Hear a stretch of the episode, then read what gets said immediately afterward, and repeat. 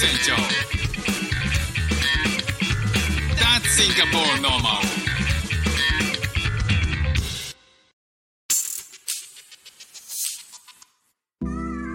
どうもフック船長ですシンガポールで4歳と5歳の息子の子育てをしている主婦です。このチャンネルは子育ての話や英語学習の話海外生活で面白いと感じた日本との文化や価値観の違いそこから改めて感じた日本のすごいところなんかをお話ししております。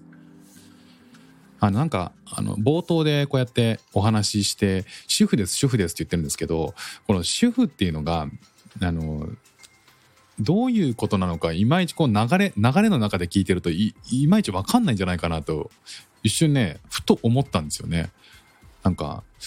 そんな主婦ですとか言ってもその主婦っていうのが主婦なんだっていうふうにはまあなんかあんまり思いにくいワードだなとかなんとなく思っちゃったりしたんですよね。まあ、ちょっとなんかその辺の話をすると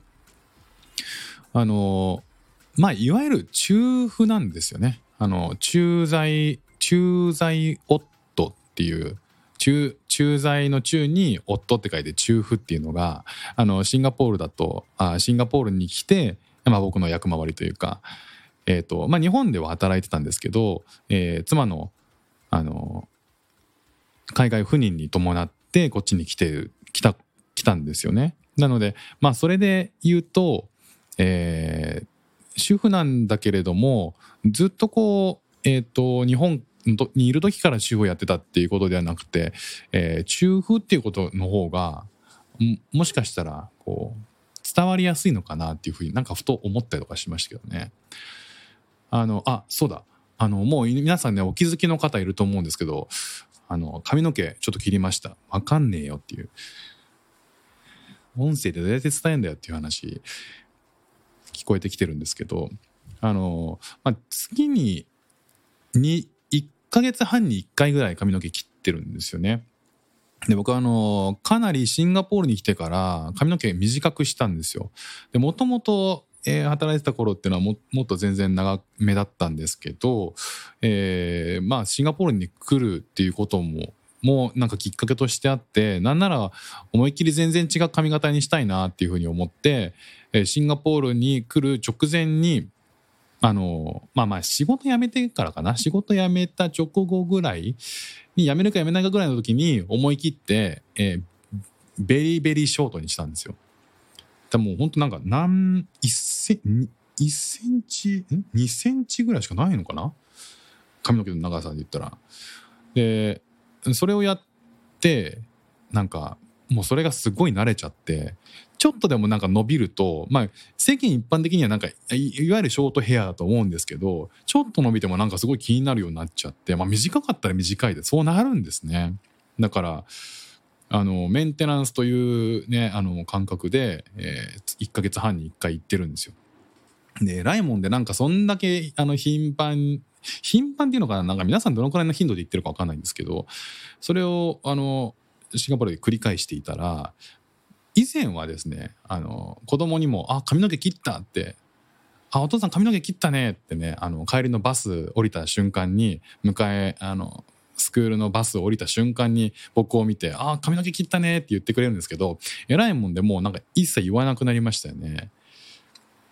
だからこう髪の毛切った時は、えー、ちょっとねあの言ってくれるかなと思ってちょっとワクワクしながら迎えに行ったんですよこの前も。そしたらねもう見事に言われなかったですよね。もう僕の顔を見るや否やもうすぐ荷物を僕に預けてバーッと走り去っていきましたね。でその後に、えー、下の子のクラスメート4歳の女の子がいるんですけど、えー、4歳の女の子は、えー、イタリア人なのかな？あのとオーストリア人の、えー、夫婦の子供なんですけど、ね、女の子がねあのカットヘアって言ってくれましたね だからあの女の子は気づいてくれたんですけどうちの息子たちはもう一切何も言ってくれませんでしたね。でなんか前はねあのカットした後に、えー、妻もねあの言ってくれてたんですよ家帰った時とか見た時にね。ただねあのさすがにこうヘアスタイルが変わらないもんだから多分なんかもう言う必要ないのかなっていうふうに思ってるのかもうあの妻からもノーリアクションになってしまいましたね。まあ言われたいなっていうのもあるんでもうそろそろ髪型変えてみようかなと思うんですけど一回ショートにしたもんだから髪型変えようがないですよね。なんか長いとこから短くするには髪型変えるっていうのはあると思うんですけど短いところからどうやって髪型変えるんだよっていうのもあるんでまあちょっとなんか長くしてから短くするしかないので、まあ、そう考えると、まあ、短いままなのかなということでもう何のこっちゃ分かんない今日の配信。話自体もあのすごくあのコンパクトに短くショートでお送りしました。ということで今日も聞いていただきましてありがとうございました。フック船長でした。じゃあまたね。